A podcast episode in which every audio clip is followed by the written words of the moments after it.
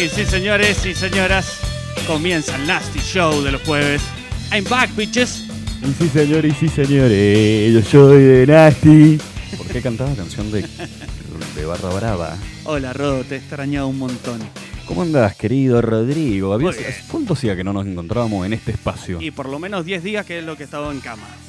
¿Diez días? Durísimo. Para mí eran, hubiese dicho que era muchísimo más. Y puede ser, 10 días estuve en cama, puede ser que desde antes, unos días antes, no nos hayamos visto. Pero 10 días en total en mi casa ya no sabía qué limpiar. Fua. Posta. Me di cuenta que ordenar y Tenés- limpiar me sube la autoestima. A- creo que a cualquier persona le... Bueno, dicen que el interior, la casa de uno es el cuerpo de uno en grande. Sí. Así que si tenías la, la- la casa limpia y demás, o, Sí. o hiciste el ejercicio de ordenar y limpiar, Amo es mi una, casa fo- limpia. es una forma de es Sí. una forma metafórica Ordenar de ordenarse uno mismo. Claro. Me gustaría Claro. mantenerlo en el tiempo eso, porque la tengo muy limpia a veces y bastante desordenada a veces. Ah, bueno. Sí, creo que nos pasa a todos. Todos. Bueno, bienvenidos al Nasty Show, gente. Los jueves de 8 a 10 por portrekmendoza.com, porque no está saliendo la FM, hemos tenido un problema eh, con la antena. Ah, Allá. allá ella. Le mandamos un saludo grande a nuestra tercer ro, nuestra querida pequeño pony que no ha podido venir. Exactamente. Le La de mandamos. joda, de festejo. Claro. O sea que prefirió un festejo antes que esta celebración. Me parece fantástico. Y bueno, muy bien. Prioridades, bro. ¿Cómo has estado? Contanos. Muy bien, por suerte. Bueno, recién estábamos en. Adiós, Gonza, querido. Se van Ahí los se va chicos. Gonza Sabino, un capo, gran profesor mío cuando arranqué. Profesor de producción y Sí, eh, además, bueno, produ- eh, Eh, operación. operación, un gran operador y operador del programa eh, Botequín Infinito junto con Néstor Nardela. Sí. Recién se retiraban y como decía yo recién en el programa de Néstor Nardela, ando bien, con bastante trabajo, un poco ajetreado si Sí. se quiere. eh, pero bien, pero bien, Bueno. de a poquito me voy ordenando, van saliendo las cosas bien. A mí me vino bien este frenate, este parate. Venía muy saturado, así que me ha venido muy bien. No, perfecto. Tenemos alto show, ¿no? Es como siempre. ¿Acaso, ¿Acaso alguna vez hemos hecho un show malo? No. Bueno, tendríamos que preguntarle a nuestros oyentes, Sí. pero yo creo que, a ver, por lo menos desde este lado, lo hemos cada, cada capítulo lo hemos vivido como una celebración, valga la redundancia, así que, así que sí. Traes tu columna. Traigo mi columna. ¿Nos puedes adelantar algo? Eh, cinco, ¿te acuerdas que una vez hice mitos del reino animal? Eh, en la columna de Mitomanía Científica del. Rodó, Exactamente. sí, hiciste mitos del reino animal. Claro, hace Sí. uno, ya ni me acuerdo qué capítulo fue, fue, Sí. hace, fue hace tanto tiempo. Ahora viene la segunda parte. Vamos a hacer nueva- nuevos mitos del reino animal. Ahí va, muy bien. Yo traigo Musicology, traigo eh, lo que son para mí himnos de canciones Ajá. eh, cantados por mujeres. Perfecto. 10 himnos cantados por mujeres Ajá. y tenemos otras columnistas parecidas. Perdón, himnos, eh, cuando dijimos, dijiste himnos, no nos estamos refiriendo a himnos nacionales. No, ¿o no, sí? son canciones que para mí ya son Ah, himnos. son himnos, perfecto. sí, sí, están No es nada muy actual. Ajá. Generalmente me gusta mucho la música de los 80, me he dado cuenta. Igual hay música más vieja, como esta Ujú. James, eh, gran cantante de jazz y soul de los 30, Ujú. 40, y hay también un poco más de los 90. Pero me he dado cuenta que mi estilo son los 80. A mí me Mira. hubiera gustado estar en los 80, ir a todos los recitales. Mira, bueno, hubo- eh, sí, fue una época muy linda, los 80 musicalmente hablando. Bueno, pero para mí, desde mi perspectiva, Sí, mi música, o al menos el estilo de música que yo más disfruto, arrancó más o menos en el 67, Sí. 68, Sí. 69 para ser más precisos, porque aparte me encanta ese número. Eh, qué nasty, qué nasty. nasty. Nasty, nasty mood. Bien. Desde el 69 ujú, hasta, bueno, y ahora, más ahora, a partir de Sí. los 90 en adelante, la música que a mí más me gusta ha, Estoy, tu- ha llegado a escalas increíbles. estoy escuchando mucho jazz últimamente. Oh, Es una gran compañía, sí. no me molesta, no me cansa. Estoy escuchando mucho jazz, más instrumental, muy poca voz, muy bonito. Perfecto. Hablando de música, y no los 80, los 90 de Nirvana, ¿te acordás del juicio del pibe de la portada de Nevermind que le está haciendo juicio? Es un- Bueno, Perdón, un tonto desde mi perspectiva. No, no, para mí estaba, estaba con un amigo, le dijo, eh, bro, tomándose una cerveza. Ujú. Escuchame, estamos tomando Quilmes cuando podemos tomar Estela. ¿Por qué no le haces juicio? Se le juicio, sacarle un par de millones y se les desbordan los millones. Eh, bueno, cuestión que Dave Grohl, que está en todos lados, que Ujú. viene Foo Fighter al Lola Palusa, que ya está confirmada que se va a hacer en noviembre. Dave Grohl es Jesús. Dave Grohl es Jesús. Tiene la Bueno. misma facha. Eh, eh, Dave Grohl sacó un libro Ajá. y en la entrevista un periodista le pregunta qué pensaba acerca del juicio ese. Y le dijo, mira, él tiene un tatuaje de Nevermind y yo no. Ah, El pendejo que le está haciendo juicio por salir eh, de niño desnudo en una pileta. Claro. tiene un tatuaje de de Nevermind. Nevermind, y yo no tengo. Y yo no tengo. Es una forma muy sutil, muy Sí. sutil de invitar a la persona que escucha eso a que reflexione. Claro. Ni más ni menos. No puedo decir más nada. Igual es obviamente que es por plata, algo le va a sacar. Obvio. Y no sé si en esa época habrán firmado un permiso o algo, porque generalmente se firman esas cosas, pero los Claro. padres dijeron es Nirvana, boludo, dale, anda a la pileta, guacho. Claro. Lo Te lo, te lo largo, el guacho así. Toma, dale, saca toda la foto que quieras. Bueno, y a falta de nuestra querida Ro y recomendaciones que nadie le pidió, yo traje una anti-recomendación. Te ¿y voy a salvar de ver una película. Una película. Uy, ¿puedo, Sí. ay, ¿puedo yo contribuir? Sí, por favor. Porque hace poco me recomendaron, me recomendaron una serie que me la vendieron como, no, si a vos que te gusta la ciencia ficción, esta te va a encantar, te va a volver loco, bla, bla". Pará, no la digas, la decimos. Sí, no, después, del de- tema. sí, sí, sí, por favor. Eh, los primeros dos temas los ha elegido vos. La gente, Sí. si le gusta lo que está escuchando, nos puede seguir en Spotify como Nasty People Radio. Exactamente. O a través de Twitter, pero que no subimos absolutamente No, no, nada. si nos quieren contactar, quieren escuchar la música, Spotify Nasty People Radio, eh, Instagram Nasty People, arroba Nasty People y no le damos más bola. Ah, exactamente. Así que no se Uh. Eh, vamos a escuchar dos temas que los has elegido vos y volvemos con las anti-recomendaciones. ¿Te me parece? encantó, me encantó, me encantó. Mamá, qué te pongo. Fua. Impresionante. Eh, no he tenido el placer de verlo en vivo, Hecho el Inferno. Le hemos hecho entrevista acá en la radio, me cae súper bien.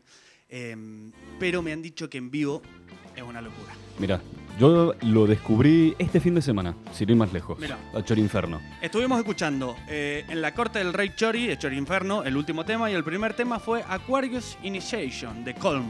Sí. No lo había escuchado y me encantó. Te tengo una historia con esa banda, Colm. Colm. Sí, una historia mía personal porque soy un groupie de esa banda. Muy parecido a Korn. Eh, el nombre, ¿no? Totalmente. Bueno, vos sabés que esa banda, Colm, yo la descubrí por una publicidad en Instagram, literalmente. Y debido a la, a la estética que figuraba de la, de la imagen y al sonido, dije, che, esto se parece mucho a un estilo de una banda que es mi banda de cabecera, que es Tool. Sí. Le dije, che, esto suena muy parecido a eso. Aguante Tool. Aguante, Eh, sacaron aguante un disco eterno. nuevo y hacen rock matemático, además. Eh, más, no tan matemático, No tan- más metal progresivo. Claro, pero tiene mucho de matemático también. Sí. Estuve leyendo. Y él es profesor de judo o cinturón negro de judo, porque hay Sí. un video que se sube, un fan, y le hace una llave. Exactamente. Jiu-Jitsu brasilero practica eh, el cantante Maynard James Keenan de Tool. Bueno, volviendo a la, a la historia de Colm, resulta que, bueno, vi en esa, en esa historieta, eh, esa publicidad, el sonido y la imagen me gustó mucho y dije, a ver, voy a investigar un poco más de esta banda. Es una banda bastante reciente, norteamericana, de, de California, que sacaron un disco y ese disco, bueno, se llama Mirá. Umbra, de la banda Colm, y me lo ¿Son nuevos, fresquitos? es bastante fresco, sí. La banda debe tener quizás como demasiado cuatro años. Mira. O, o menos todavía, no sé. Pero bueno, cuestión que me, me volví loco con el disco, me pareció genial, lo he estado escuchando muchísimo. Empecé a seguir a cada uno de los integrantes, que es un trío. Eh, bueno, los empecé a seguir a todos, les empecé a poner me gusta en las, en las, publici- la- en las cosas que I love subían. you. Comentarios. I Claro. love you. No, ningún comentario más allá de un me gusta de las cosas que verdaderamente veía que me gustaban, ¿no? De- desde- You are my hero. la cuestión es que pasó eso. En un momento, el cantante de la banda, George Jella, subió un, eh, como tres historias del mismo sapeando. Y lo que sapeaba sonaba espectacular. Me encantó lo que sonaba. Entonces le hice un comentario. Le digo, excelente lo que suena. En inglés, En obviamente. inglés. A los, 10 mi- a los minutos me responde. Nah, buenísimo. Me res- no, no, no, no, imagínate yo.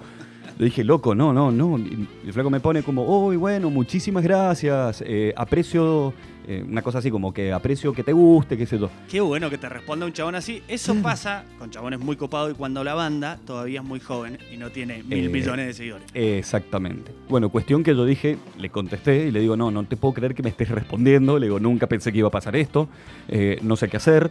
Le digo, bueno, simplemente te aprecio mucho a vos. Le digo, el arte que haces con, con Colm, la música, el arte está buenísimo. Para de todo, eh, todo en el chat. Exactamente. Le digo, un texto bastante larguito, ¿no? Le digo, bueno, por favor, mandale, mandale un abra- abrazo a, mm, a Michael y a Taz, que son baji- eh, baterista y bajista, respectivamente. Me dice, bueno, genial, le voy a mandar unos abrazos, qué sé yo. ¿De dónde sos? Me dice. Le digo, de Argentina. Me dice, uy, qué bueno, me- nos encanta que tengamos tanta gente que nos escuche de distintos lugares, está buenísimo, bla, bla, bla. Le- lo amé. Le debe encantar. Sí, no me digas, en noviembre vamos para allá, tenés una entrada gratis. Les dije eso, le digo, si en algún momento llegan a tocar en Argentina o en Chile, avísenme. Qué bueno, qué Digo, bueno tener ese feedback. Y vénganse para Mendoza, le digo, y les convido unos cuantos vinos. Regrupi. Bueno, arrancamos con mi columna, Musicology. Con Musicology. Eh, el otro día escuchando mu- música, music, eh, estuve escuchando unos himnos de, unas de unas mujeres impresionantes. Así que dije, voy a hacer un top 10 para mí, obviamente, Ujú. en mi humilde opinión, de, de himnos hechos o cantados por mujeres, interpretados. Interpretados por mujeres. Perfecto. Eh, arrancamos con el primero.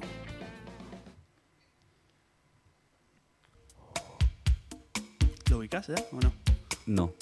Smooth Operator, de la cantante inglesa Sade. De su álbum debut Diamond Life, de 1984. Mira, no conozco ni la cantante ni la canción. Es muy sensual. Muy Sí. hot. Y lo que pasa, viste, el saxo ese es, Sí, el saxo es muy hot. es baja pantaletas. Y calzoncillo. Eh, saxo y vino. Mira lo que es este himno. Suena muy bonito. ¿Te gusta? Para mí esto ya es un himno. ¿Cómo me dijiste que se llamaba la cantante? Sade. Sade, inglesa. La repegó con su álbum debut, ya con este tema, número uno en todos lados, 1984. Muy bueno. Vamos con el puesto número 9 para mí. At Last. Interpretada por la gran cantante de gospel, después de soul, jazz y rhythm and blues, Etta James. Ah, sí, la ubico. Nacida en el t- 38, en Riverside, California. Ah, Mira, no sabía que era californiana. California. Mujer negra en el 38 debe haber sido difícil. Sí. Adicta a la heroína, murió de leucemia. Mira, ¿a qué edad murió? No lo sabemos. No lo sé muy bien. Bien, no importa. Nos quedamos con sus canciones, obviamente. Me muero. Oh, qué aire que tiene esta Me mujer, muero. por Si favor. pudiera viajar en el tiempo y verla en vivo interpretando este tema, me muero. La voz. Sí. Una vida bastante dura. Puesto número 8, según el Shadri. ¿Según Shadre? Este lo ubicás. Uh, sí. por supuesto. Gran himno. Time After Time. Canción escrita e interpretada por la cantautora estadounidense Cindy Lauper. Cyndi Lauper. Incluida en su álbum debut de estudio, She's So Unusual, del 83. Otro álbum debut que la pegó. Y encima creo que no fue un One Hit Wonder. No, no, tiene un nada, montón. Tiene Cindy Lauper, bueno, no, Cindy Lauper tiene un montón de Sí, sí, ¿no? mira, te voy a poner otro. Para, para que viene el estribillo. Sí, no, déjame, déjame. Sometimes you picture me, I'm walking too far ahead. Me falta el encendedor. Y la copa de vino. Ah, sí, obvio. toda esta música me transmite una época muy hermosa, una energía muy linda. Ahora sí.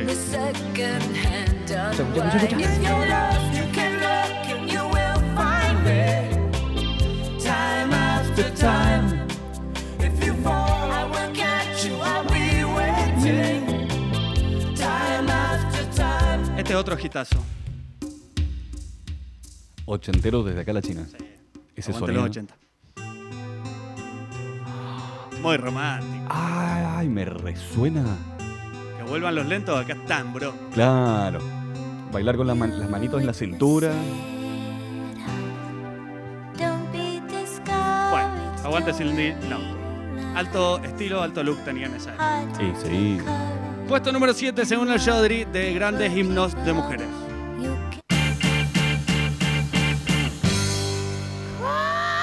Uh, eterna. La eterna.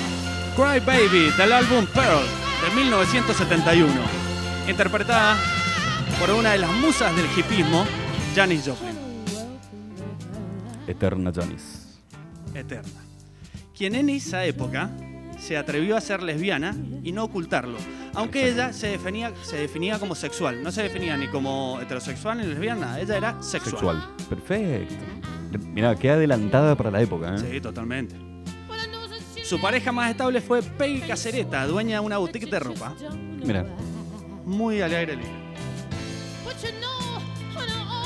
The Daily Texan publicó un perfil de ella el 27 de julio del 62, titulado Ella se atreve a ser diferente. ahí va.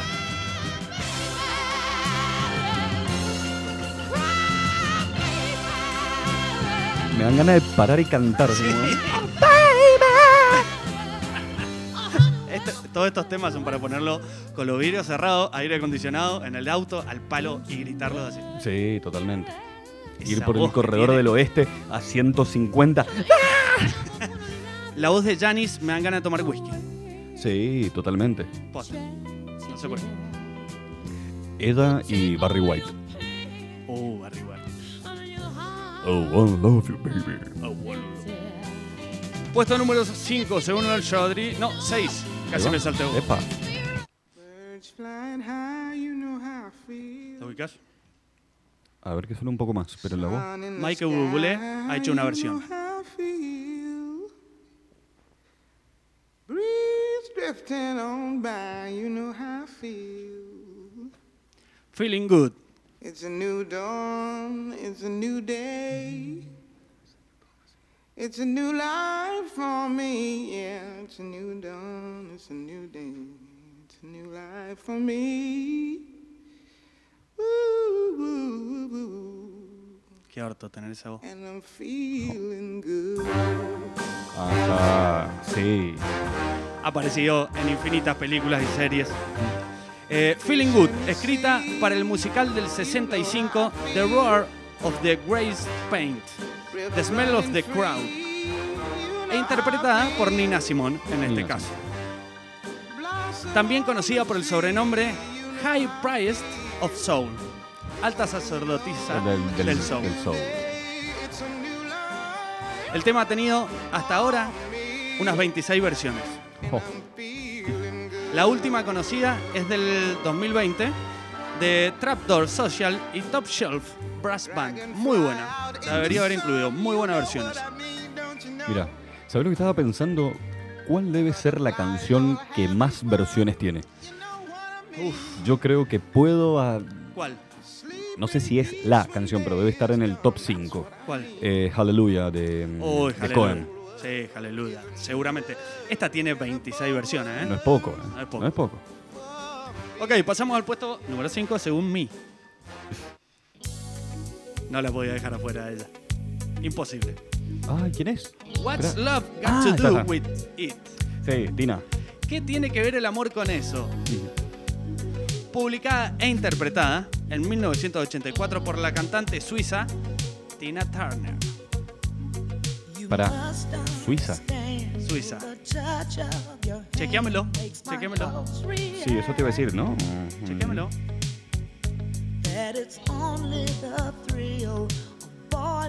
Ocupó la primera posición, la primera posición en la lista Billboard del 84. Mira, exactamente. En Ojo. Suiza. ¿Qué? eh, Nacida. nacida en Estados Unidos, Sí. en Brownsville, Tennessee, el 26 de noviembre de 1939. Perdón,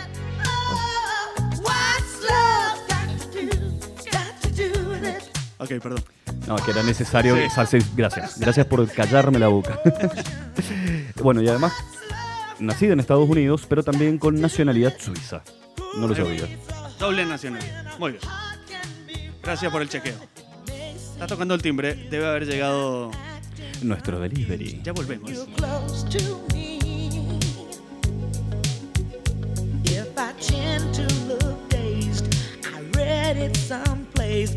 I've got cause to be. There's a name for it. There's a phrase that fits. But whatever the reason, you do it for me.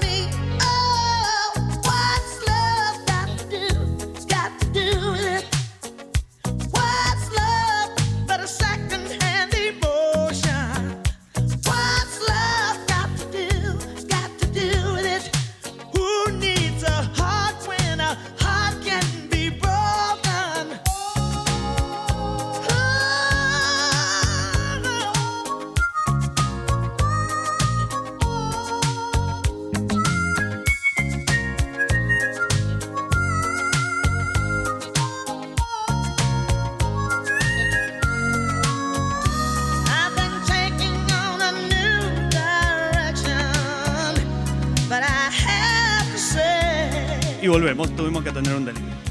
O sea, es- se cumple lo que Néstor Nardella decía, que hacemos lo que se nos canta el orto. Y bueno.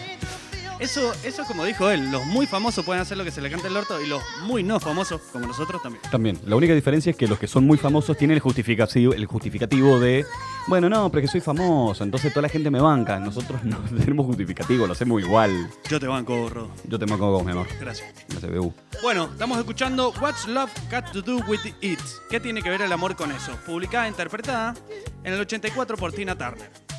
Ocupó la primera posición en la lista Billboard del 84. Eh, ¿Sabes cuánto es el valor?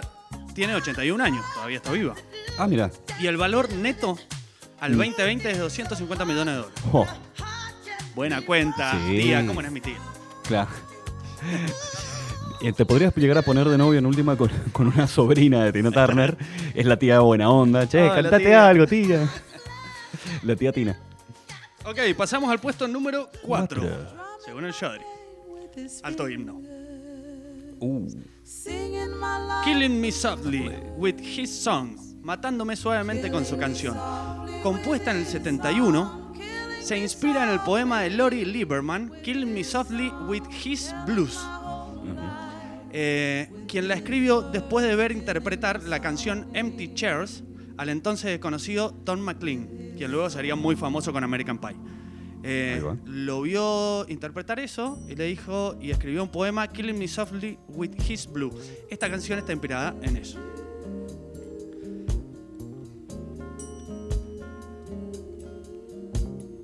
La primera versión de este tema es la que hizo la propia Lieberman, quien escribió el poema, bien. en el mismo año que fue compuesta. Sin embargo, dos años después, Roberta Flack, quien escuchamos ahora, interpretaría una nueva versión que le haría ganar tres premios Grammy. Fua. Con un tema prestado. Mirá.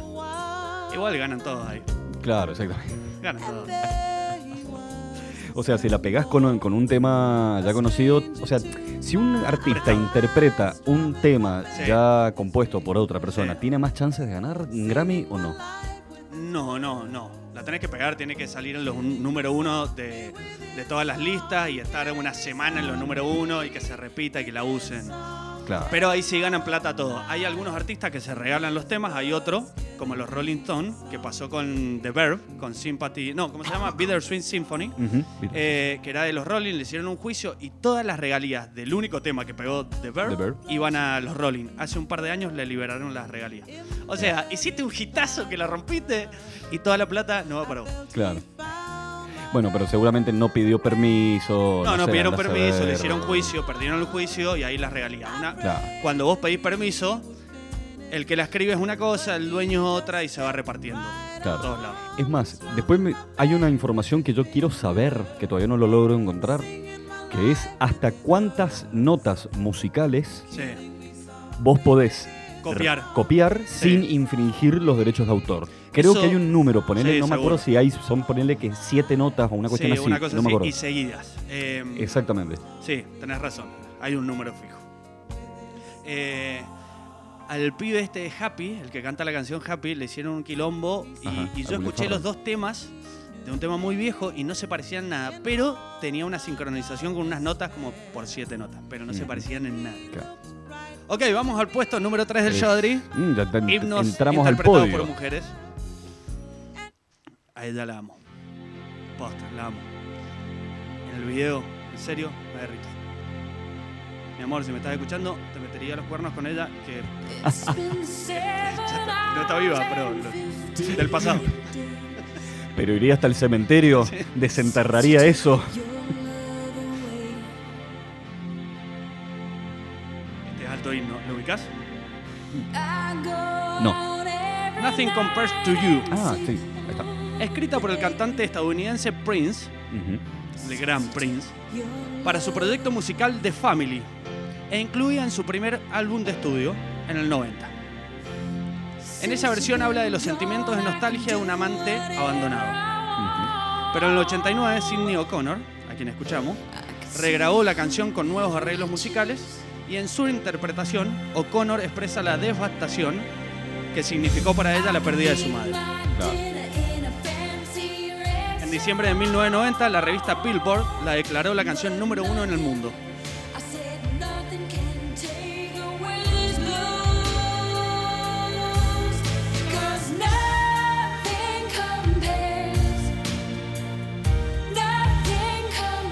Perdón, perdón, Rodri, vos dijiste que le meterías los cuernos a la Lulu, pobre, con Sidney O'Connor, Sí, pero vos dijiste estaba muerta. sí, ¿está ¿No viva? está? Sí, está viva. ¿Qué edad tiene? Y actualmente tiene 54 años, Ah, la rematé, ya está de rependeja todavía. pero ojo, hay un detalle, no sé si sabías. Ah, Sidney O'Connor sí. es musulmana. La madre es la que murió, no ella. Perdón. Claro. Perdón, Sidney. Eh, La mataste sin querer. ¿Es musulmana? Sí, Cero adoptó, rasgo. adoptó el Islam Sí. luego de una fuerte crisis espiritual que ella Sí. tuvo, producto de esa pelea, Sí, lamentablemente, o sea, de la pérdida de su madre. no solo eso, perdón, ¿viste cuando Sidney O'Connor la, la enviaron al ostracismo después de, en ese recital en MTV que rompió la foto del Papa Juan Pablo II? No, ¿Sabías esa no, historia? No, no, contame. Uh, en un recital, o sea, Sidney O'Connor ya había sacado esa canción, Nothing Compares to You, ya estaba rompiéndola por todos lados, y la invitan a un recital en vivo, perdón, no es en MTV, no me acuerdo, un recital en vivo en la televisión, Sí. Y la están filmando, y, al- y hacia el final del tema, cierra el tema mostrando una foto del Papa Juan Pablo II Sí. y diciendo, conoce a tu enemigo. Rompe la foto No, y la tira a la cámara la amo. y se queda ahí. Nadie de la producción, nadie sabía que la flaca iba a hacer eso. Alta rebel. No dijo más nada, solo dijo eso.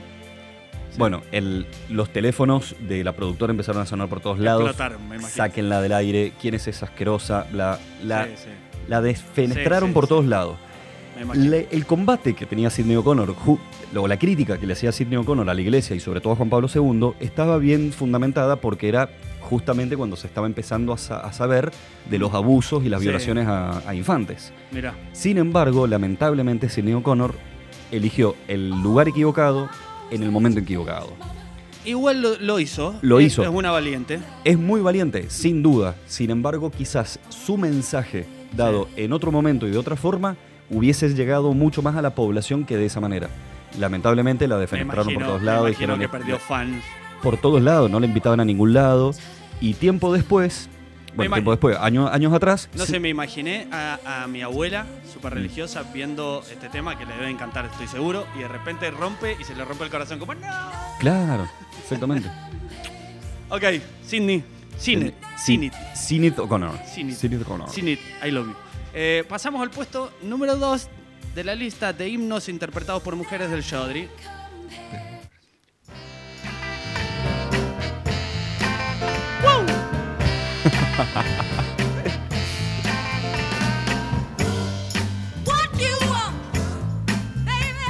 Respect, escrita por Otis Redding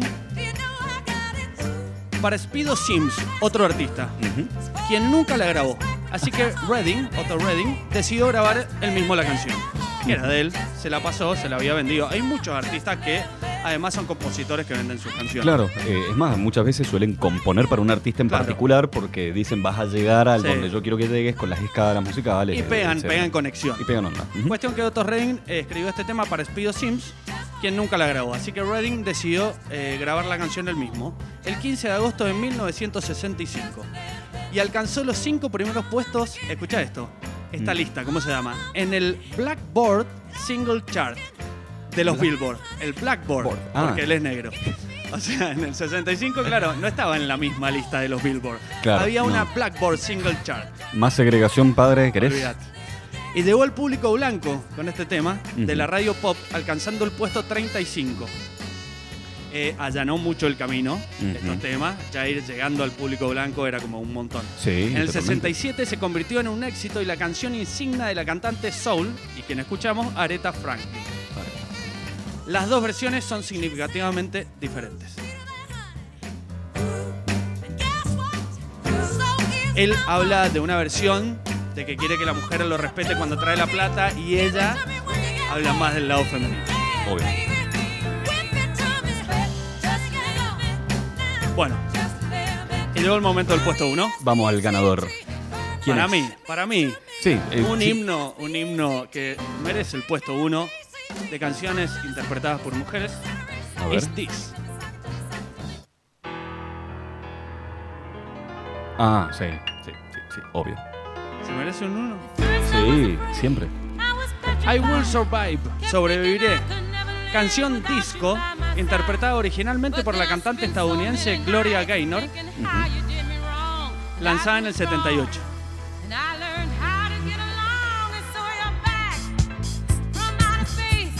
Describe en primera persona cómo alguien encuentra fuerza pe- personal mientras se recupera de una separación. En el 80 recibió un Grammy, único año que la música disco recibió un premio Grammy. Mira.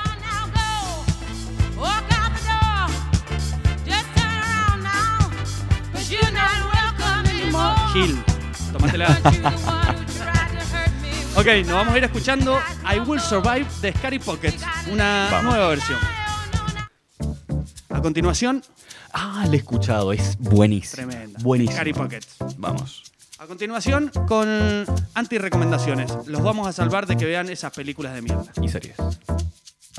Y volvemos con Nasty People, Así nomás, volvemos.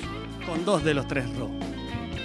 Exactamente. Nos falta un tercio. Le mandamos un beso grande a Ro, allí donde sea que esté, que esté celebrando. Si no estás escuchando, eh, seguí celebrando. Eh, te traigo una anti-recomendación para que no la veas. Bien, perfecto. Y a Eh. todo esto, perdón, yo me entusiasmé con la idea Sí. de la, de la Anti-recom- anti-recomendación Sí. y me voy a sumar. Me ha pasado mucho estos días que he estado frenado, que he visto, la mayoría de las cosas que he visto, he dicho, eh, al final he dicho, oh, qué necesidad. Ujú. Podría haber estado durmiendo. Bueno, la antirecomendación de hoy se llama Free Guy, una película del 2021 eh, protagonizada por Ryan Reynolds, el de, el de Deadpool. Es de ciencia ficción y trata, es un cajero de banco que descubre que en realidad es un personaje de relleno en un videojuego al estilo Fortnite. Mm. Héroe, salva el mundo, se enamora, paja, paja, paja. Sí, eso es toda la película, ¿no? Así, así es la película, no la vean. Está en Netflix, Free Guy, no la vean. Perfecto. Bueno, vos sabés que a mí me recomendaron una serie que me dijeron, che, ¿a vos te gusta la ciencia ficción, ¿no es cierto? Le digo, sí, me encanta. Bueno, te recomiendo de está en Netflix, es una serie, es un es una serie, Aguante la ciencia ficción, me parece que es lo La que más me gusta. sí, yo- a mí me encanta la ciencia ficción. Siempre me gustó, o sea, ah, no siempre me gustó, pero eh, bueno, mi madre ha sido una mujer que me influyó mucho en muchos aspectos de la de la literatura Sí. y a ella le, le gustaba mucho la ciencia ficción y bueno, desde muy chiquito, ah, chiquito. Te voy a eh, hacer un gran paréntesis sobre Hágale. literatura. He estado yendo a muchos médicos. Te los médicos te hacen esperar mucho tiempo. Cuestión que me iba con los auriculares y un libro, el libro de arena de Borges, y de repente no quería que me llamen. Yo no soy un gran lector, pero para esperar un libro con música, Claro. Miércoles que- y no querer cortarla. Eh, se demoran mucho, o sea, que si estás solito sentado ahí en el banquito es como, dale, loco, apurate. Claro. Y ahora no quería que me llamen. Mirá, nunca lo leí el libro La arena de Borges. Está muy bueno, son varios cuentos cortos, Ajá. es muy lindo como, como Sí, no, Borges, palabras mayores. Ok, continúa, por Ah, favor. bueno, te decía, entonces esta persona me dice, ¿te gusta la ciencia ficción? Sí. Me dice, bueno, te recomiendo en Netflix eh, una serie que se llama Oat Studio. Oat, OAT, se escribe O-A-T. que ah, sería no es de como- afuera. No, es O-A-T, que OAT. sería como avena, Ajá. eh, estudio. Estudio Avena. Claro, exactamente. Dice, y hacen una serie como de unos cortos de 20 minutos, 20 por ahí, eh, todo de ciencia ficción. Bueno, dije, bueno, a ver qué onda. Y encima me dice, en el, encima hay un capítulo que trabaja Sigourney Weaver, la actriz que trabaja en las películas de Alien. Sí. Entonces yo dije, "Uh, bueno, Alta actriz. alta actriz, es genial esa actriz, me, Sí. me encanta. Eh, entonces le dije, bueno, una mujer que ha trabajado en varias películas de ciencia ficción, no solo las de Alien, sino también Avatar y otras. Y dije, bueno, a ver, voy a verla. Claro, ella es, es una copada de la investigación de los avatars en Claro, Avatar. exactamente. Hizo la voz en la película mm, esta de Pixar Wally.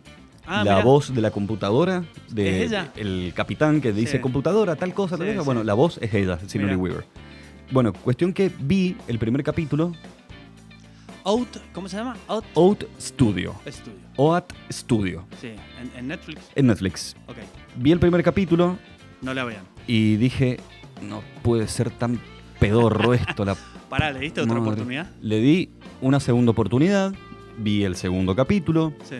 Lo vi hasta la mitad y dije, a la mierda esta Se vaya a porquería. cagar. Literalmente, no puede ser tan militar todo, tan pro-yankee, tan exagerado. ¿Te has dado cuenta que los Literalmente, yankees son muy exagerado. pro-yankee? Sí. Y Son sí, los más sí, pro de su país, me imagino, creo, no sé. Son- Totalmente. los yankees son muy pro-yankee. Exactamente. Así que, bueno, esa es una serie que ¿De yo qué, diría... ¿De qué trataba?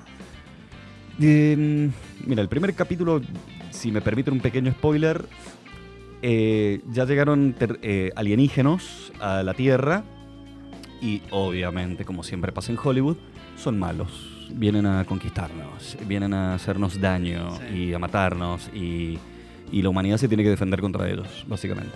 Ok, Y no la veo entonces. es eso, Gracias, gracias por ahorrarme tiempo. No, no, no, verdaderamente para ciencia ficción, malísima, malísima. Ah, y Ah, tengo más, otra, otra anti-recomendación Yo, yo también. que encima es una cuestión que me, me produce un poco, me va a quebrar un poquito el corazoncillo. ¿Cuál? ¿Rápido y Furioso? No, es una serie que la, eh, la, recomendó, la recomendó la RO, Ah, ¿cuál? eh, Ted Lasso. ¿No? ¿Perdiste No. el tiempo? Literalmente, no, a ver, no es que perdió el tiempo, porque la Mm. primera temporada, los primeros, te diría que los primeros cuatro capítulos está buena la serie. Sí. La idea me, me gustó y demás. El problema es que después se va volviendo tan simplona, tan Claro. simplona, que literalmente cada capítulo no veo conflicto. No hay. Cada conflicto es tan livianito y tan superficial y todo lo resuelven con tanta soltura y gracia. y- Igual te digo una ¿Qué vos cosa. la puta? Cuando me voy a dormir, después de la vida que estoy teniendo, necesito ver cosas livianas. Bueno. Livianito. Mira, me recomendaron, bueno, no, no, no la voy a recomendar, se lo voy a decir a la Ro, que la Ro la vea y eventualmente la recomiende, pero me recomendaron una película francesa. Ya está, la dijiste, dale. Sí, ya está. dale. Perdón, Ro. Eh, voy a recomendar, no la he visto, pero me, lo recomen- me la recomendó una persona cuya Pará. opinión cinematográfica me parece muy respetable. Vas a recomendar algo sin haberlo visto. Me gusta, dale. Exactamente. Literalmente lo- la justificación que uso es porque la persona que me lo recomendó Le tenés fe. le tengo mucho respeto a su opinión eh, a su opinión cinematográfica. Se ¿Ya llama te ha recomendado cosas buenas? Sí, sí, predominantemente, por ejemplo, de cada 10 recomendaciones, 9 son buenas. Bueno. Y una que, ay, no más. Lo cual Pero es no es mala. Bastante. Claro, no es mala, pero quizás yo tenía más expectativa. Ok. Bueno, me recomendó, esta persona me recomendó la una película francesa, está en Netflix, que se llama eh, La calle de la humanidad 8. Ahí va. En francés sería 8 calle de la humanidad, Mm. que sería como la altura 8 de la calle de la humanidad. Y aparentemente la sinopsis es Sí. plena cuarentena, un edificio de apartamentos que hay varios eh, personas viviendo en distintos departamentos y en cada departamento hay una persona o un grupo de personas que interpretan el tema de COVID y la cuarentena de distintas maneras. Me gustó. Hay uno que es, hay un grupo que son los hiper, super, hiper, hiperconde- ah. Me gustó la, la ¿cómo se llama? High definition o low Eh, definition. no, el high concept. High concept. El high concept. Eh, es eso, es la representación de distintas, de cómo las Sí. personas interpretaron el tema COVID. Uh, me gusta, En- me gusta porque había muchas historias metidas en un solo edificio, cómo se tomaba el COVID. Exactamente. Y cómo interactúan entre ellos, entre aquellos que son hipocondríacos, que Claro, que llamaban tienen, a la policía tienen- de toque. tienen miedo a todo, eh, aquellos que no creen absolutamente en nada, negadores de, de todo Claro. y entre medio. Estaban Y- lo- los que llaman a la policía a los otros. Exactamente, los que arman fiesta y los que denuncian a la fiesta que se está armando. Así, y aparentemente está... Gente, es- quiero decir algo. A nadie le gustan los botones. Claro, no. Eh, bueno, y es una serie cómica, muy livianita, y ese tipo de película que vos decís, che, quiero ver algo más o menos divertido, que no me haga pensar, y que los, con- de vuelta, que los conflictos sean relativamente eh, facilongos, nada, nada que me haga llorar. Para ese estilo, si estás buscando una película de ese estilo, esa, Es esa. Me gusta que la recomiendes sin, saber, sin haberla sin visto. haberlo visto. Ok, vamos a un tema. Ya volvemos con Nasty People. Si quieren buscarnos, Nasty People en Instagram. No le damos Claro. más cosas porque Nasty no le damos bola nada más. Exactamente, Un tema y volvemos con mitomanías científicas. por favor.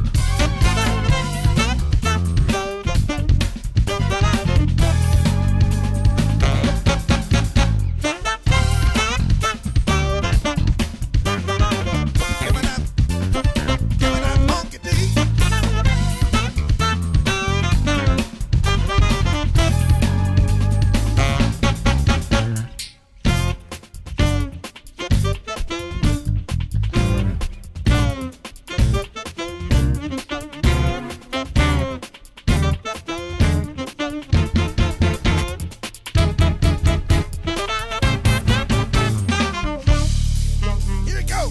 Here it comes. Bobby, give it up. Tell me what you got.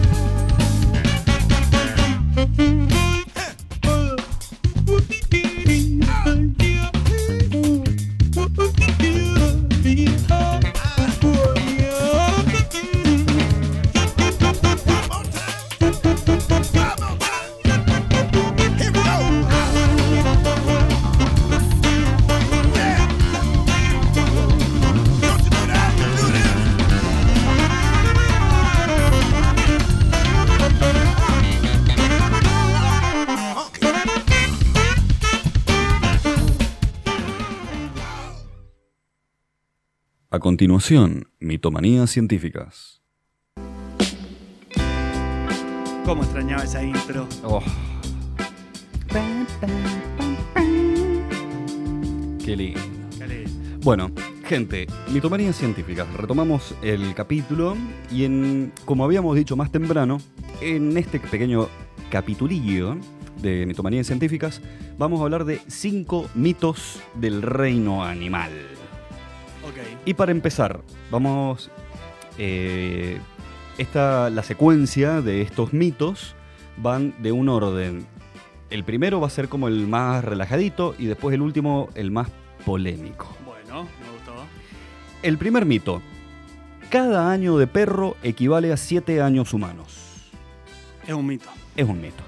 A ver, si bien se podría llegar a hacer una comparación, sin embargo es erróneo para todas las razas considerar que la maduración o el envejecimiento de un perro es Sí. lineal, ok. ¿no?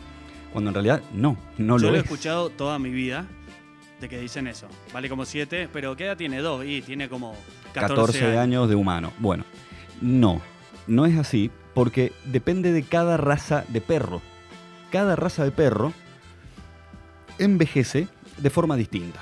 Ok. Generalmente las razas más chiquitas o las razas chicas y medianas, es decir, hasta unos 25 kilos de, de- Sí. de perro. Un caniche vive 13, 14, 15 años. Claro, bueno, las razas chicas y medianas tienden a envejecer más lentamente que las razas más grandes de Sí. perros. Y además que hay algunos perros que entran a la, por así decirlo, pubertad o a la adolescencia mucho más antes de lo que, Sí. de lo que hacen otras razas y la etapa de adultez Sí. es mucho más larga, por ejemplo, que la de un ser humano. Claro. Entonces, en ese sentido... Entran rápido. Bueno, mi gata, la Jazz, eh, la tuvimos, entró en celo, que el, el celo de, los, de las gatas es insoportable, posta, eh, a los 6 meses. O sea, ya había, ya estaba para procrear a los. 6 meses. A los seis meses. A los 6 meses. ¿Qué le diste de comer? ¿McDonald's? No, no, es, generalmente es que te avisan la veterinaria, tenés que traerla a castrar, Ajá. porque va a ser insoportable para vos y para el animal. Y fue insoportable. Dos noches sin dormir. Sí, no, empezaron. No, no, insoportable, insoportable. No, son terribles. Bueno, vamos al segundo mito. Los toros se enojan al ver el color rojo. Ahí va, buen Es mito. falso. Es falso. Es falso.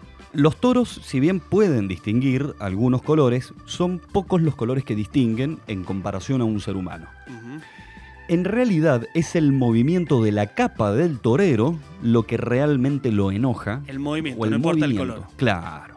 No es el color. Ahora uno se preguntaría por qué la capa del torero le eligieron de color rojo. El color rojo de la capa fue elegido solamente para disimular la sangre del animal. O sea que cuando el Sí. torero le pasaba el coso y todos ¡ole! Bueno, se manchaba con la sangre del animal y en color rojo no se ve ah, tanto. no me digas que fue por eso. Entonces, literalmente, para, para que no sea tan cruento el espectáculo de matar a un Le animal. mando un saludo a la Oh. China de Quedamos Así los sábados eh, que nos está escuchando. Eh, grande la China, le mandamos un beso grande. Bien, pasemos al tercer mito, que este me pareció bastante divertido, y es que los camaleones cambian de color para camuflarse, lo cual, obviamente, es un mito. Los camaleones no cambian de color para camuflarse y no tiene que ver con el mimetizarse con el ambiente para Ah. evitar depredadores o escabullirse de amenazas. No, me está- me- a eso sí me estás matando un. Claro. No, lamentablemente no. Los camaleones, en su capacidad de cambiar, de modificar sus colores, Ah, lo hacen por cuestiones de salud, de temperatura corporal, de luz, incluso, y, ese, y este es el más importante, el humor del camaleón. no me digas que podés ver el humor del camaleón León por el color. Por el color. Exactamente. Obviamente que eh, la raza de camaleón influye. No todos los camaleones pueden cambiar de color con tanta facilidad o hay algunos camaleones que son más vistosos en los colores que otros. Sin embargo, la gran mayoría, o por lo menos los camaleones más representativos, que son los camaleones de Parson, una de las razas, cuando se enojan, adquieren color verdes mucho más oscuros y resaltan mucho los colores amarillos, sobre todo en los ojos. esos ojos estrambóticos que Sí, tienen, sí, ¿no? que los Bueno, mueven individualmente. Exactamente, y para cualquier lado, bueno, se les tiñe de color amarillo cuando se enojan.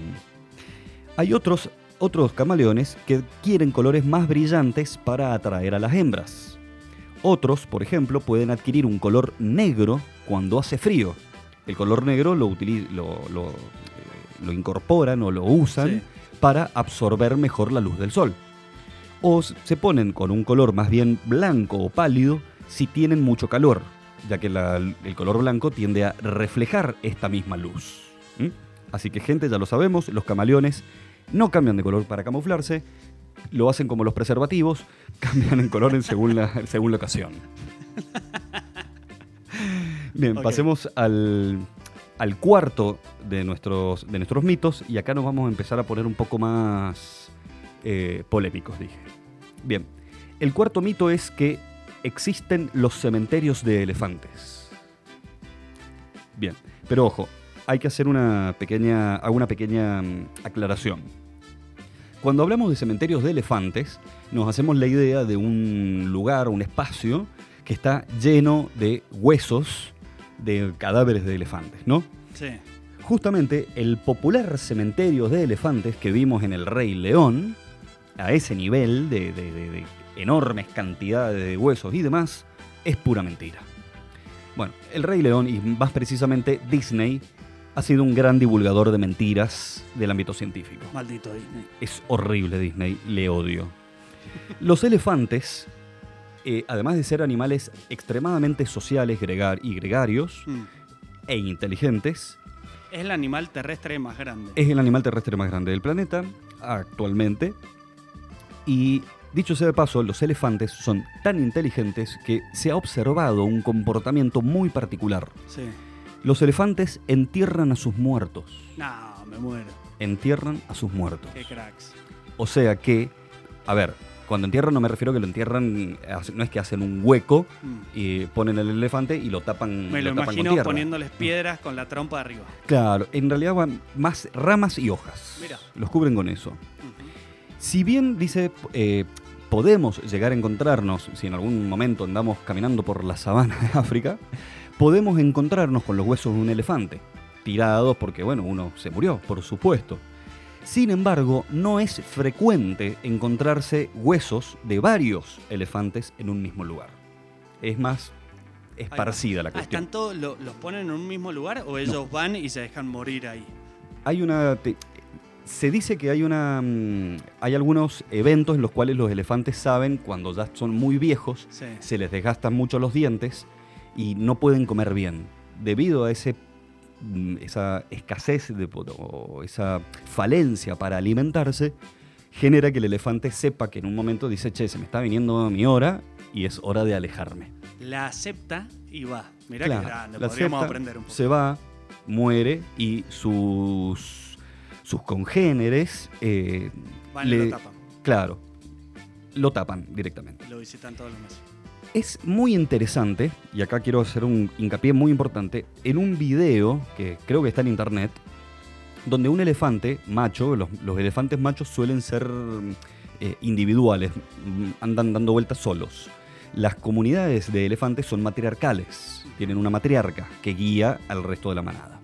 Mientras que los machos suelen de- deambular, eh, machos adultos, suelen deambular más bien solos o acompañados con otro macho, que se hacen amigos.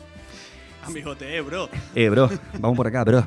Bueno, aparentemente en un video hubo un elefante macho que, caminando por la sabana, en un momento se encuentra con unos huesos que eran de elefante, pero que pa- aparentemente este elefante no los logró identificar. Se acerca y empieza con la trompa a moverlos, a mirarlos, y se ve que en un momento se asusta, se aleja y después vuelve y parece ser que se dio cuenta de que esos huesos eran de un elefante ¿Qué conocía? Que no sé si con- no lo sabe, quizás sí. Eh, se asusta, se queda un rato ahí como hurgueando los, eh, los huesos y después como que los junta un poquito y los tapa con hojas y, y- y ramas. Muy bien. Esto llamó muchísimo la atención porque, sin saber si ese elefante era conocido o no, encontró un, un, un elefante encuentra los huesos de otro elefante ya muerto, obviamente, reconoce que está muerto y lo tapa, lo entierra. Ahí hay varias cuestiones muy interesantes. La primera, un animal que es capaz de identificar la muerte. Que puede Pero- identificar a un congen, a otro de su misma especie que ya falleció, Tremendo. y que lo tapa. Es decir, que tienen el concepto de muerte. Y hacen un, Un ritual. un ritual. Sí, muy loco. Si hay un ritual y hay concepto de muerte, entonces hay cultura. Si hay cultura, hay lenguaje. Y eso es increíble que exista lenguaje en el mundo animal, que igual, eh, igual existe el lenguaje en el mundo animal, simplemente que ahora la humanidad ha empezado a considerar que Mm. existe un lenguaje que puede ser no idéntico al nuestro y un lenguaje completamente distinto. Muy bueno. Me encanta Rodo. Interesantísimo. Y ahora vamos al quinto y último de nuestros mitos. Este tal vez no es tan conocido, pero es el más polémico de todos. Los lemmings se suicidan en masa para regular su población. ¿Cuáles son los lemmings? Los lemmings son. eh, es una especie de roedor Sí. ártico que habita principalmente en Norteamérica y en algunas regiones de Eurasia. Eh, estos son un pequeño roedor. Ahí lo estoy viendo, es muy hermoso. Claro, es parecido como a un cuy o un Y hay una foto de todos tirándose por un precipicio. Claro, bueno, eso. Eso, Ah, durante mucho tiempo se consideró que estos animales realizaban suicidios en masa para regular su propia población. Nada, me muero. Porque, ¿qué es lo que pasa?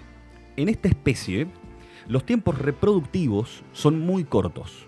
Y eso, sumado a la elevadísima fertilidad de las hembras, es decir, que se pueden preñar muchas veces en un año, por lo menos creo que son tres veces por año que se pueden preñar, Mm. largan camadas de muchos, muchos lemmings, esto provoca explosiones demográficas de estos animales. En un determinado tiempo empiezan a haber un montón, montón, montón, montón, montón, montón de estos, de estos bichitos. Y obviamente esta explosión demográfica provoca que estos animales salen a comer y empiezan a escasear los alimentos en esa zona. Sin embargo, esa explosión demográfica se ve contrarrestada por la acción de depredadores, propiamente dicho, que ante una eventual explosión demográfica salen todos a cazarlos, o justamente la escasez de alimento provoca que estos animales tengan que migrar. En esa migración de un espacio con poco alimento a un espacio con muchos alimentos puede involucrar que estos animales tengan que nadar por un río o una laguna, que pueden nadar, dicho sea de paso.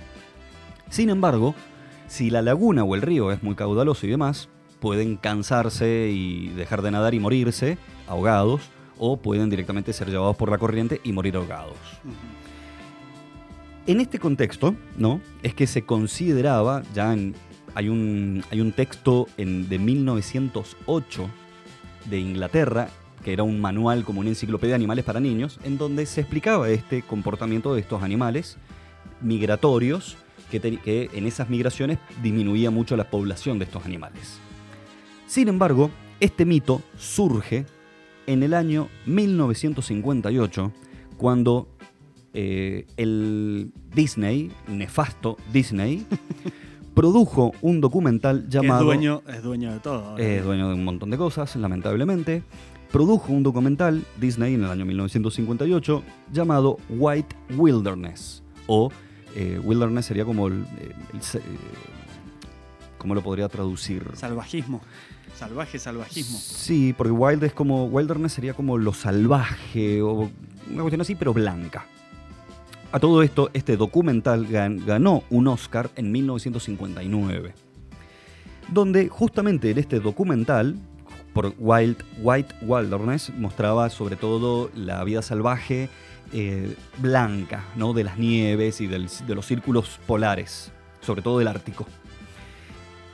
En este documental se mostraba la migración de estos animales, de los lemmings, ¿no? Donde se podía observar cómo los animalitos en un, en un ambiente natural, con nieve, los animales estaban ahí pastando y demás, y de repente, de un momento para el otro, salían todos corriendo, migrando, aparentemente, decía el documental, Histéricamente. histéricamente, saliendo corriendo y se tiran por un precipicio, como viste en la imagen, caían al agua y empezaban a nadar.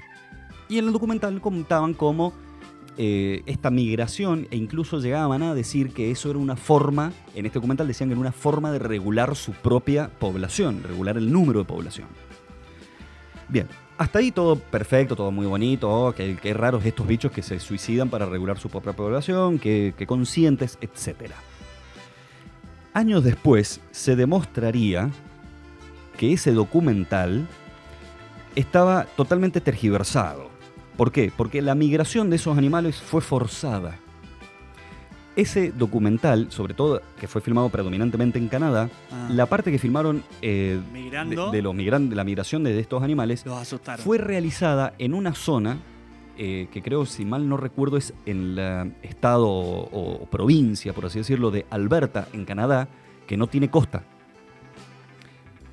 Llevaron animales de estos lemmings, los compraron, porque en esa zona no crecían, no nevaba, entonces tiraron nieve artificial, compraron unos cuantos lemmings, los pusieron todos ahí y literalmente los productores del, documental los forzaron a que esos animales se tiren. Y lo filmaron, haciendo de cuenta que era una migración natural. Y así fue que provocaron la muerte de casi todos esos lemmings que saltaron al vacío y demás para entretenimiento. O sea que esa foto que vi recién es mentira. En realidad es, es real porque está basada en un, en un hecho real, que es seguramente este documental de 1958, pero eso no es una ocurrencia natural. Eso fue provocado por... Ni siquiera fue provocado por el hombre, fue provocado por Disney, que son unos monstruos y los enfermos. Y así quería llegar a la, y bueno, la conclusión. Digo polémico porque justamente Disney es, es nefasto, Disney, es nefasto. Eh, no solo nos cagó la vida con las películas de las princesas y demás, sino que además mataban animales por diversión y ganaban Óscares por eso. Ahí va. Así que bueno, gente, ahí les he traído unos Pero pequeños... tienen, tienen unas buenas montañas rusas. Aparentemente sí. Los parques de diversiones son muy buenos. Eh, Rodo querido, muchas gracias. gracias a ustedes. Mitomanía gente. científica por nuestro querido Rodo Arias. Eh, unos temitas y ya volvemos. Seguimos Dale, charlando, ya se acerca el final. Nos pueden seguir por Nasty People en Instagram. En Instagram, Solamente al otro no le damos bola. Saluditos, le mando saluditos a mi querida Lulu, hermosa, que está cocinando unas milanesas pro en el DEPA. Guárdame una, no se rata. Chau. Y volvemos con Nasty People. Volvemos, volvemos. ¿Cómo le está pasando? ¿Cómo extrañaba? Oh, sí, ¿Cómo eh, extrañaba verte con una sidra frente a mí? solo con una sidra. Pero sí, se extrañaba este ambiente, che. Los extrañaba. Escúchame, te traje algo. Ah, ya, a ver. Ya que no está nue- nuestra querida Ro, que hace recomendaciones de películas, series y libros, Ahí va. te traje temas y series. Perfecto. O sea, ¿me vas a recomendar cosas? No, no. Oh. Traigo la música de, para mí, series muy, Ah, muy copadas, Sí. que han marcado, han sido muy famosas. Algunas no me han gustado, pero muy famosas. A ver Dale. si ubicas alguna. Vamos con la primera. ¿Ubicada al principio? Me encanta esta música, pero. Posta que hay muchas series que le meten muy buena onda. Ah, espera, espera, espera, espera, espera, espera, espera, espera, espera, espera. Va de nuevo, va de nuevo.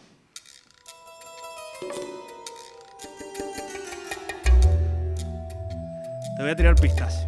Dale, por favor. Drama policíaco, del 2006 al 2013. Del 2006 al 2013. Ocho drama, temporadas.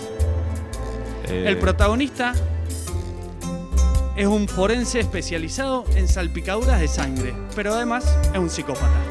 Además, ¿qué? Es un psicópata. Ah, Dexter. Dexter. Ahí está. No, estaba, en un momento pensé, esto es, eh, pensé en Mr. Monk. Me gusta, ¿eh? Pero sí, está buenísimo. Le meten onda.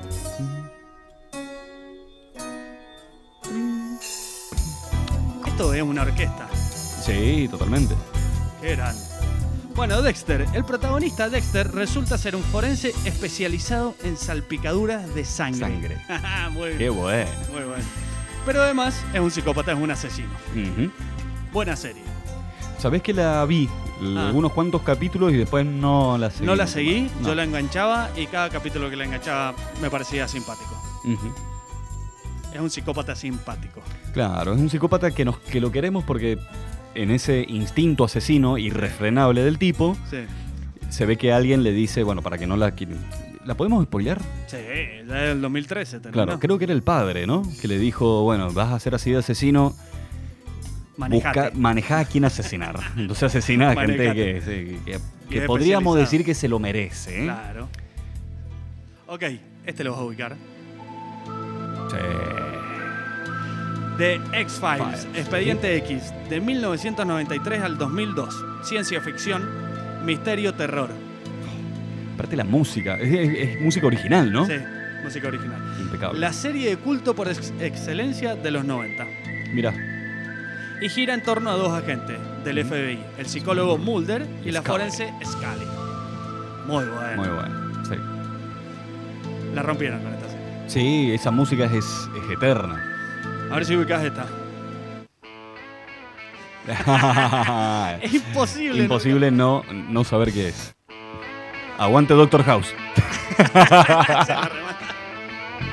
Está bueno el tema encima. Sí.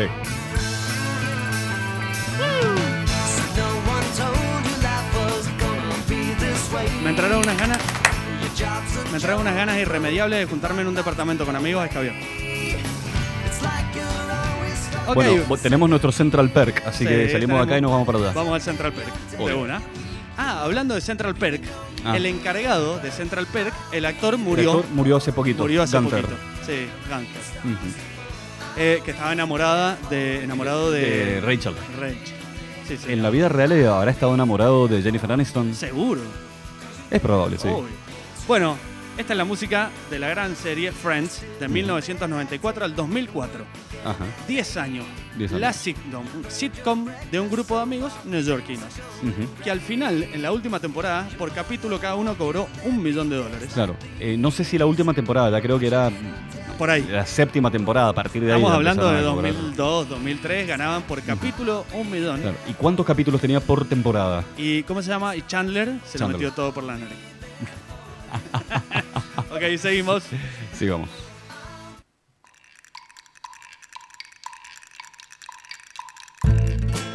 Uf. La amamos a la serie. Cuente. From the dusty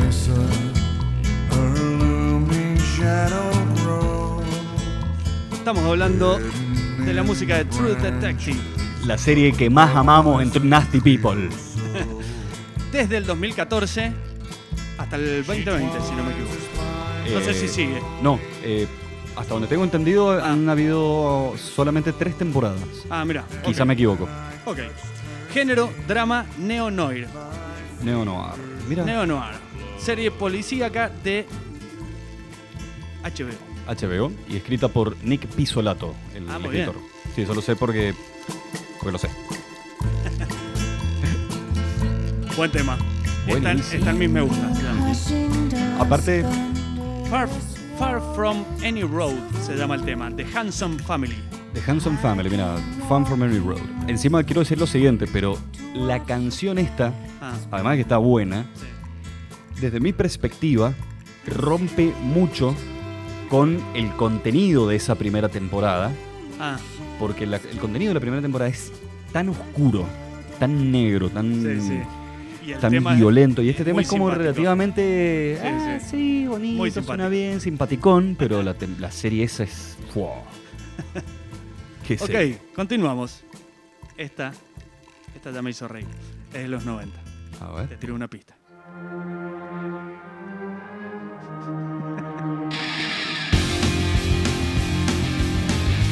Buffy, la casa vampiros. Buffy, Buffy. Nunca lo vi, así que no lo sabía. no sabía. del 97 al 2003. Género, drama, fantasía. Sarah Michelle Gellar, Ujú. que también actúa en juegos sexuales. Sí, y en esta otra película sé lo- todavía sé lo que hicieron el verano pasado. Claro. No, sé lo que hicieron el verano pasado y después la segunda parte todavía sé lo que hicieron Sí. el verano pasado. Bueno, Sarah Michelle Gellar se convierte en una heroína que lucha contra la fuerza más oscura del mundo y contra los vampiros. O sea, la fuerza más oscura del mundo son los vampiros. No, no, además. Ah, mucha además. fuerza y además los vampiros. Pará, ella termina siendo novia de un vampiro. Ah, mira, alto spoiler. Lo lamento, si no la viste, no la veas. No, planeaba ver todas las temporadas a partir de hoy, pero bueno, ya, Ok, ya no.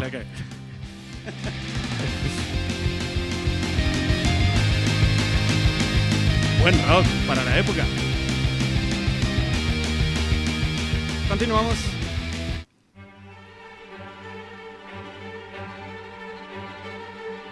A ver, Si me vieran la cara ahora, estoy como. con los ojos abiertos como un 2 de oro. Espera, espera, no me digas nada.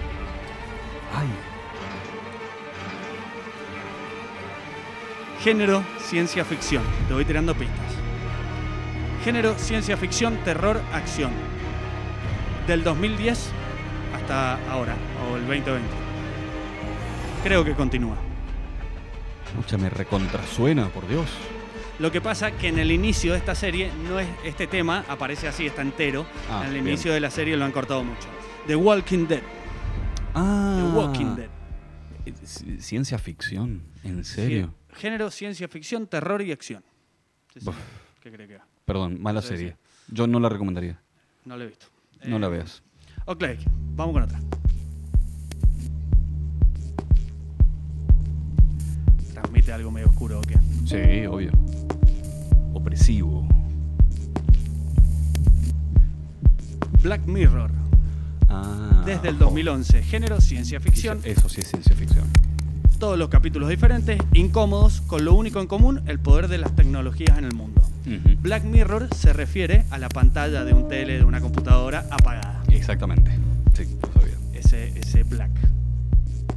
Qué buena serie esta también. Este tema dura nueve minutos. Wow. Es de los míos. Sí, es lo tuyo. Ahí lo vamos a adelantar. Epa, y se pone más. Terror. Sí.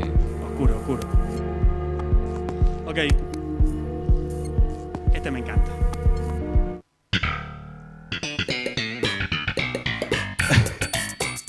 He escuchado esa música en un meme.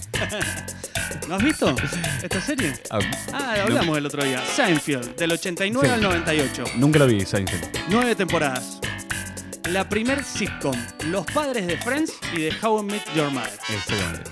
Para la mu- primer sitcom. Claro, para muchos, eh, en realidad no es la primer sitcom, ya hubo varios, ser, pero sí, sí, sí, la podríamos decir la primer sitcom mundialmente Sí. masificada. Sí, es verdad, es verdad. Gracias por la corrección. Seinfeld, la amo. Amo a todos los personajes, la estoy volviendo a ver. Le tenés que dar al principio y unos 7, 8 capítulos Mm. para que vaya arrancando. Están como muy jóvenes, están muy viejos. Imagínate que empezó en el 89. Claro. Eh, entonces le tenés que dar un tiempito que se puso el otro. Justo se puso el otro tema. Bueno, pará, pará, no te vayas. Y ahora A ver. déjala.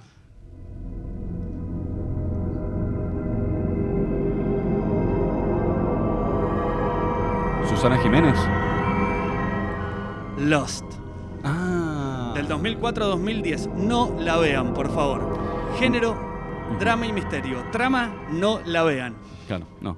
Posta, la odié, la odié muchísimo. Yo creo que la vi hasta la tercera o cuarta temporada, Mm. que me pareció muy buena la primera, segunda temporada. Me pareció como Ah, no, súper atrapante. Malísima. Pero después no. Eh, esa, esa serie es droguita, que al final del capítulo te deja enganchado, no puedes no verlo, a la mitad había que dejarlo. Claro. Maldita mierda, la odié. Es un poco como la, como la serie, la nueva, esa que están todo el mundo como locos, eh, el, ju- los juegos- el juego del calamar. El ¿Has juego visto? del calamar, eh, la vi con la Lulu, simpática. Sí. Empezó a verla de ella, yo me enganché. eh, Eh, simpática. sí, es simpática. Pero viste, lo que sí tiene esa serie, que dos, creo que eso lo llevan al extremo, nunca vi una serie con ese nivel de fineza, Ah. en lo que se llama el cliffhanger. Sí, Al, final, al final del capítulo Eso- que te quedas diciendo, eso- no puede terminar así, lo quiero volver a ver. Claro, Eso lo llevan al extremo. Eran está los reyes. Para mí eran los reyes del cliffhanger. Eh, no Ujú. podías dejar el capítulo al final, te, veías, no sé, eran las 4 de la mañana y decías, la puta madre, Claro. se me está Bueno, pasando la vida. Cuando pone con la mano, not penis boat. Sí. Uf, Tremendo. tremendo eso. La odié, la odié. A los... Ok, continuamos. Oh, Quiero decir que de esta serie no vi el último capítulo. No lo veas. No, no, los primeros son hermosos. Game of Thrones, estamos hablando, del Ujú. 2011 al 2019. HBO, basada en el libro de George R. R. Martin. El tema está bueno. El tema está buenísimo. Y yo te puedo. Una vez le dije a alguien que esta serie, Ah, para mí, hasta la temporada 6 era la, estaba por convertirse en la mejor serie, desde mi perspectiva, la mejor serie que he visto. Y después vino para abajo en picada. Literalmente, vino tan bajo que para mí la serie Games of Thrones no es buena. Imagínate que no vi el último capítulo. Yo, yo lo vi con mi viejo y literalmente era reírnos a carcajadas porque nos pareció cómico. ¿Cómo puede ser? Sí. Un desastre. Un desastre lo que hicieron en esta serie. Bueno, puedo decir la que viene que es mi serie favorita. La amé. A ver. Uh, Peaky Blinders. El tema 2013. está excelente. Está excelente. Excelente. Quiero hablar tema. del tema, que yo sabía que lo había escuchado en algún lugar, A y ver. este tema sale en tonto y, retonto en la parte que él, con los pocos dólares que le queda, va a comprar estupideces al market y se compra un sombrero de cowboy, la pelotita que rebota en la, en la paleta, que él le dice, gasta bien, es lo último. Claro. Y compra dulce, el sombrero de cowboy, y cuando sale, y con lo último que le queda, compra el diario, está este tema. No lo sabía, mira. Sí, Qué buena película, qué buena película tonto y retonto. Buena película. Bueno, Peaky Blinders del 2013 al 2020, drama, serie basada en la banda que existió en Realmente, Birmingham después de la Primera Guerra Mundial. Exactamente. Serie que me gustó menos que Peaky Blinders, pero que me enganchó mucho y la disfruté. A ver.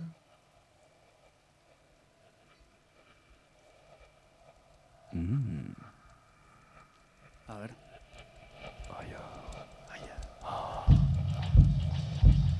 aprieta el pantalón. Alemana, ¿La serie? sí. Ah, entonces ya sé cuál es. Sí, 2017-2020. Sí. La amo. Una de mis mejores top 3 de mejores series ¿Sí? que he visto. A mí me gustó más Peaky Blinders. Estamos hablando de Dark, del Exactamente. 2017 al 2020. Rompecabezas de viaje en el tiempo, alemán. Intrincadísima. Tenía que googlear mucho quién eran los personajes. Machetes tenía que tener. Qué buena la música, por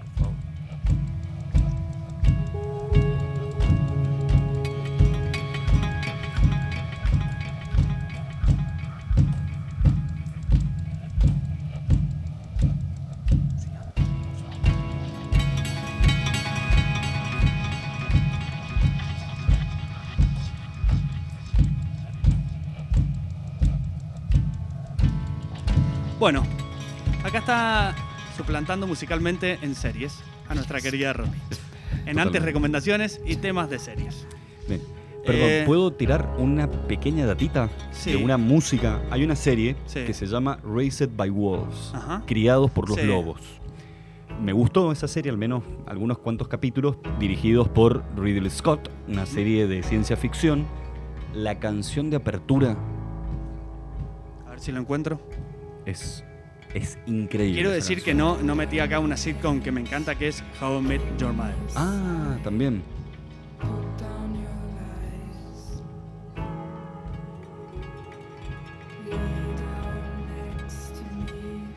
No, no la encuentro acá. Así de No, rápido. es más, me parece que mm, es una canción. Mira, es- bueno, la podés encontrar en YouTube si pones Raised by Wolf Sí. Intro Music y ahí aparece.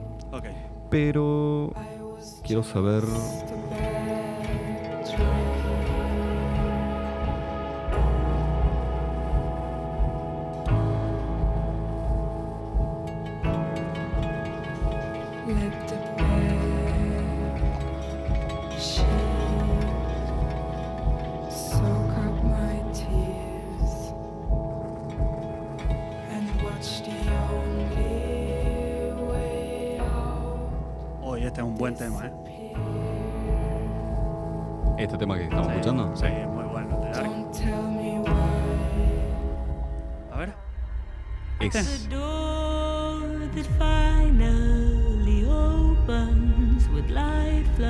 Bomba atómica se ve. Exactamente. Out on the floor. The core that never was, now it will be the bone. Che, fue el cumpleaños de Charlie García. exactamente. Cumplió 70 años el 70 lunes años. y lo amo. Solo quiero decir eso. ¿Quién no?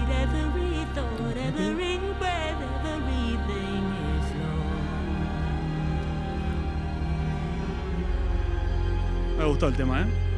Pero la verdad.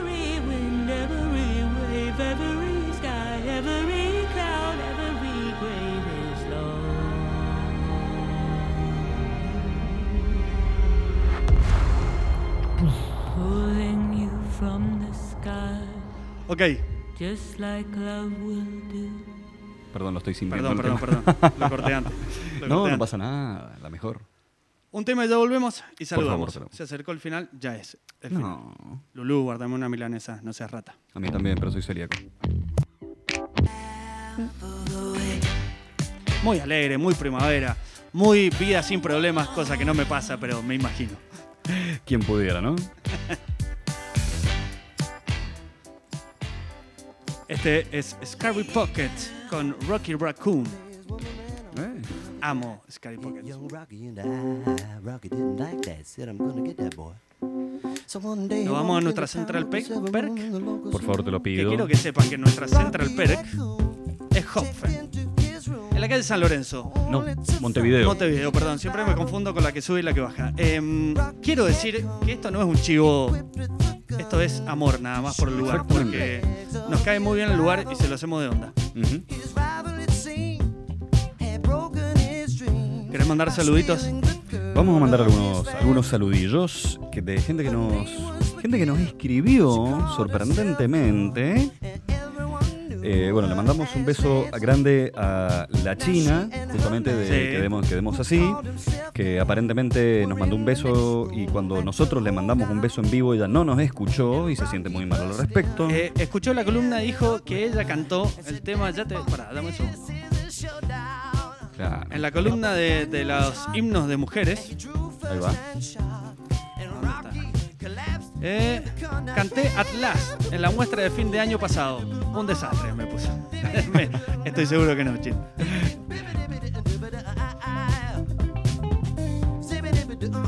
Le mando un beso a la Lulu y a las amigas que me van a guardar un par de milanesas. También le voy a mandar un grande, un beso grande a nuestro querido fotógrafo Juanito Piace. Sí, Juanito, te amo. Lo le voy- amamos, le lo amamos. quiero suerte en mi departamento, que vamos a juntarnos, no lo hemos hecho, pero tiene unas fotos impresas, tamaño cuadro, de la montaña que me vuelve loco. Bueno, el, mi gran, gran, gran hermano de la vida, Joaquín, eh, se hizo un cuadro Sí. panorámico de esa foto que tiene el Juanito de la Sí, montaña. Sí, vi la historia, tremenda. No, todavía no lo tiene colgado porque todavía le están haciendo el marco y demás. Pero Quiero bueno, algo así en mi departamento. Ya tengo dos cuadros grandes, uno Ajá. muy grande, te estoy hablando de dos metros por uno y medio, de Wow. Barbarita Jury, que es tremendo. Tengo otro de un gran amigo, que es el Tono Vargas, que ahora está viviendo en un bote en Valencia, pintando y está yendo a la Universidad de Arte de allá. Me hizo un cuadro de un metro y medio por un metro y medio, tremendo. Me gusta Papá. mucho el arte. Y quiero una foto del Juanito. totalmente. Vos sabés que yo ahora me compré para mi departamento un tríptico de Okusai. Okusai es el artista Sí. japonés que hizo la ola. Sí, la ola, muy buena. Bueno, un tríptico, tres cuadros de 60 por 90. Muy bueno. No, no, no, una, una locura lo que hice. ¿De la ola? No, de, no, porque la ola, digo, no, todo el mundo lo conoce. Quiero lo otro, lo que, Sí. no, que no se conoce tanto de Okusai, Sí. que tiene que ver también mucho con pintura natural. Te aconsejo que sigas Mini Bricks en Instagram. Ah, Y hacen una ola con, con materiales, con plástico y con silicona. y Tremendo como lo hacen. Mira, ya lo veo. Mini Bricks. me Mini. Bricks. Lo vamos a tener en cuenta. Rodo querido, gracias, te amo. Yo también te quiero muchísimo, Bebu. Le mandamos un saludo a nuestra querida Ro, que está festejando la recibida de su compañero de departamento. Exactamente. A Emiliano también le mandamos un Sí, beso grande. felicitaciones. Dígame licenciado, así que le vamos a decir licenciado. Eh, bueno, felicitaciones en ese pequeño gran paso que es recibirse, Tremendo. que es un, es un paso mínimo, muy chiquitito verdaderamente, Y pero te cambia la vida. sí, sí, sí, sí, cambia. Ok, Para hasta el- bien. hasta el jueves próximo, Nasty People de 20 a 22. Nos pueden encontrar en Spotify como Nasty People Radio o en Instagram como Nasty People. Claro, en la sección de podcast busquen Nasty People y les va a aparecer. Si nos quieren escuchar jodas, si no. Van a sacar. Chao. Chao forros, los quiero.